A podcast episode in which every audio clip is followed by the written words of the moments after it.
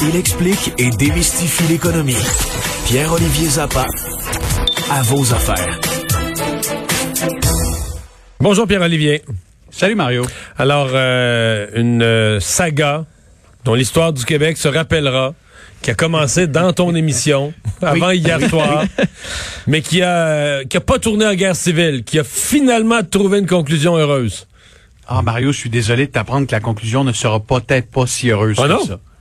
Le Popcorn Gate n'est pas terminé, Mario. Mais voyons. On est dans le chapitre 2 euh, parce que le gouvernement ce matin est arrivé. François Legault a dit ah, euh, on va compenser les opérateurs de cinéma pour les pertes encourues par la fermeture des concessions alimentaires, l'interdiction du popcorn. Or, nous recevrons ce soir le bouillant homme d'affaires Vincent Goudzot parce que le gouvernement, semble-t-il, va prolonger un programme d'aide, mais n'ajoutera pas d'aide supplémentaire pour les cinémas. Ce qui veut dire, malheureusement, qu'on se dirige tout droit vers la fermeture, ou en fait, le- le- les, les opérateurs La- de la- cinéma la n'entendent non-ouverture. pas la non-ouverture, voilà, des, des salles de cinéma. Euh, regarde, euh, ce soir, on va ouvrir les livres comptables Mais je de comprends, Vincent je Goudzot. comprends pas bien. là. Euh, C'est pas un nouveau programme ce que M. Legault. M. Legault a annoncé ce matin qu'il allait payer pour ça.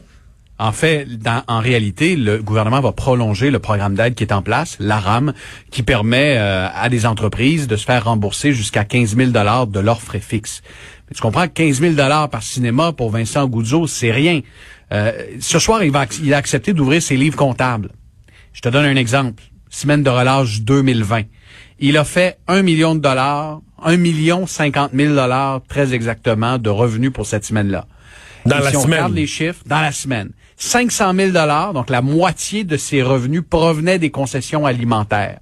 Et sur ces 500 000 dollars, il réussit à faire un profit de 425 000 dollars. Donc il y a à peu près un 15% de coûtant là-dessus. Son profit sur le popcorn, les chips, la liqueur, c'est à peu près 425 000 dollars pour une semaine. Et si tu combines ça avec les profits qu'il réalise avec la vente de billets, le profit net, là, une fois que tu as fini de payer l'électricité, les impôts, etc., c'est autour de 125 000, euh, 175 000 sur un million de revenus. Si tu enlèves la possibilité de vendre du popcorn, des chips, de la liqueur, il va rouvrir ses portes à perte. Et quand François Legault a dit ce matin, on va annoncer, euh, on va compenser les pertes, en fait, c'est qu'il va prolonger la RAM, qui est le programme d'aide pour les entreprises en zone rouge, mais ce sera nettement insuffisant pour permettre pas seulement à M. Goudzo, qui est devenu le porte-voix de l'industrie, mais pour tous les petits opérateurs également en région, ce ne sera pas rentable. Bon, ben. À suivre ce soir à Il l'émission. fallait s'en douter que l'histoire du- avec. Fallait s'en douter que l'affaire du popcorn, ça allait péter. ça allait éclater. Oui. Parce Bon. qu'ils veulent l'argent, le beurre et l'argent du beurre. Oh, OK. Je vais vous arrêter ça en parlant de Bitcoin parce que, Pierre-Olivier, le prix a atteint des sommets et on pourra euh, en acheter euh, quoi comme des actions. Exactement. Euh, mettre des, euh, des bitcoins dans votre CELI ou dans votre REER, c'est possible à partir d'aujourd'hui parce qu'à la Bourse de Toronto, vous avez désormais euh, un ETF, un, un fonds négocié en bourse euh, qui euh, est donc rattaché au prix du bitcoin.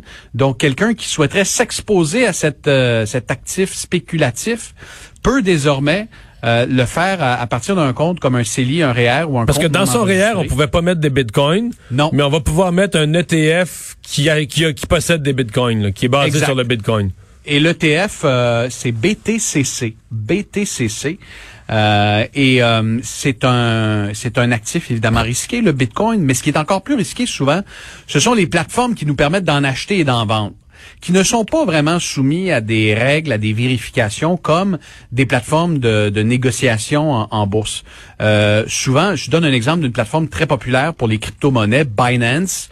Ben, il pourrait y arriver un jour euh, que la plateforme ferme. Tu on l'a vu avec une plateforme qui s'appelait Quadriga. Je sais pas si vous vous souvenez, c'était un, un- un jeune homme d'affaires canadien qui avait cette plateforme-là. Les gens se connectaient un peu comme ils se connectent sur la Banque nationale ou Desjardins. Ils achetaient des bitcoins, ils achetaient des, des crypto-monnaies. Et, et du jour au lendemain, le propriétaire de la compagnie Quadriga est décédé de façon nébuleuse lors d'un voyage en Inde. Et il y a des Québécois, des Canadiens qui ont perdu tous les actifs qui étaient investis sur la plateforme parce que personne n'avait le mot de passe pour y accéder. Et, il y a eu une enquête de la GRC, PricewaterhouseCoopers, qui ont tenté de trouver le mot de passe pour débloquer la plateforme. Impossible. Alors, lorsqu'on négocie des crypto-monnaies sur ce genre de plateforme, il y a beaucoup de risques. Et là, c'est pour ça que la compagnie Purpose Investment a hum, développé ce fonds négocié en bourse qui permet d'acheter des fractions de Bitcoin et de les placer dans des comptes, euh, soit REER ou des comptes non enregistrés. Donc, en diminuant le risque qui est associé à la négociation. Donc, t'as encore le risque, t'as encore le risque lié Ben, à la valeur du. Bitcoin, mais t'as pas la risque, le risque de, de le perdre, là. Exactement. Puis, tu sais, lorsque tu achètes un Bitcoin ou tu transfères le Bitcoin d'un compte à l'autre sur ce genre de plateforme-là, je sais pas si tu as déjà fait l'exercice, Mario. Euh, je sais pas si tu as un compte sur ce genre de, de, Non. de- de site web, mais il y a comme une adresse. Puis là, tu dois rentrer l'adresse, euh, qui est une adresse euh, euh, hexadécimale de, de peut-être euh, une vingtaine de caractères. Puis si tu transfères ça d'un compte à l'autre, puis tu te trompes d'un caractère, il est possible que tu envoies l'argent que tu souhaites transférer dans le compte de quelqu'un d'autre, puis là, tu peux pas le récupérer. Bref, quand on joue euh, à le jeu des transactions de crypto-monnaies, c'est assez risqué. Là, il y a un risque de moins. Euh, le risque principal demeure celui de la forte volatilité. Et il y a la, la possibilité de l'inclure aussi dans des programmes, euh, pas dans des programmes, mais dans des, des, des comptes d'épargne qui sont fiscalement avantageux. Là.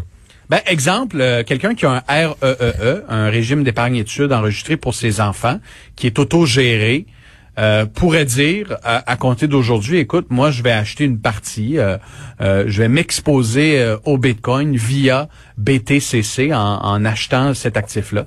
Évidemment, euh, ce que je suis en train de faire, c'est pas un conseil d'investissement, mais c'est plutôt que ça fait beaucoup jaser dans le milieu de la finance parce que c'est le premier fonds négocié en bourse nord-américain qui est exposé euh, au fameux Bitcoin. OK, donc il y en a un au Canada, mais il n'y en a pas aux États-Unis.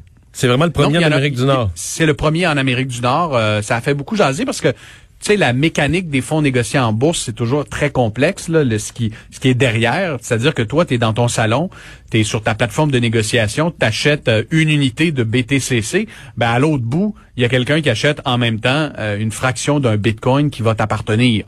Donc, tu détiens ce Bitcoin dans ton portefeuille, mais indirectement en achetant le fonds négocié en bourse, un peu un fonds commun là, qui, est, qui est exposé euh, au Bitcoin. C'est une première, ce sera pas une dernière parce qu'un peu partout à travers le monde, euh, il y a des il y a des fonds d'investissement qui déposent euh, des plans qui doivent être adoptés par les autorités. Mais là, cette première là se fait au Canada avec Purpose Investment. Merci Pierre-Olivier.